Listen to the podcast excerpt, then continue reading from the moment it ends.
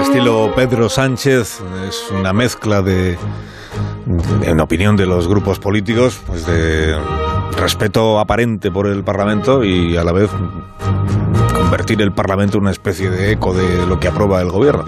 Incluso los grupos que mañana le van a convalidar la reforma laboral le critican a Sánchez el abuso que hace del decreto ley. Dicen que reduce el Parlamento a un mero examen de revalida.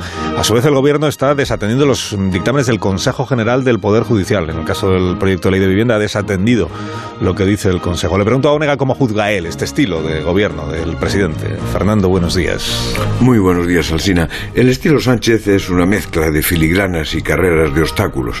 Acude al decreto porque todo le parece urgente, esa es la disculpa, o porque hay materias que no saldrían si se discutieran artículo por artículo. Un decreto es lo tomas o lo dejas y eso produce milagros. Que ayer se haya votado en el mismo texto la paga extra de los pensionistas y la mascarilla en espacios abiertos requiere tanta jeta como arte. Pero coló punto para esa forma de gobernar. Además, luce un ramalazo autoritario en dos aspectos. En el hecho mismo del decreto, si se abusa de él y se está abusando, y en el menosprecio a los órganos consultivos.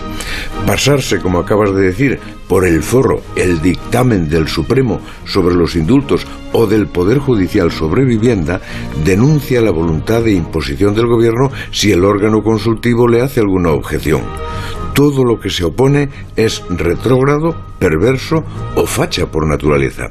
Tampoco es un prodigio de transparencia. Ejemplos, el uso del Falcon, secreto amparado en una ley franquista, y los fondos europeos. Hay que ser teólogo para descifrar los criterios y Einstein para conocer el reparto. ¿Y sabes, el cine lo más llamativo? Que para estos apuntes no necesito servicio de documentación. Casi todas son noticias del día. Y un detalle más. Cada decisión del Consejo de Ministros tiene que ser peleada con los entrañables socios de Unidas Podemos y afines. Pasar cada día ese fielato sin gran deterioro indica que Sánchez es un buen domador. Hasta luego, Fernando. Hasta las ocho y media. Siete y veinte, una hora menos en las Islas Canarias.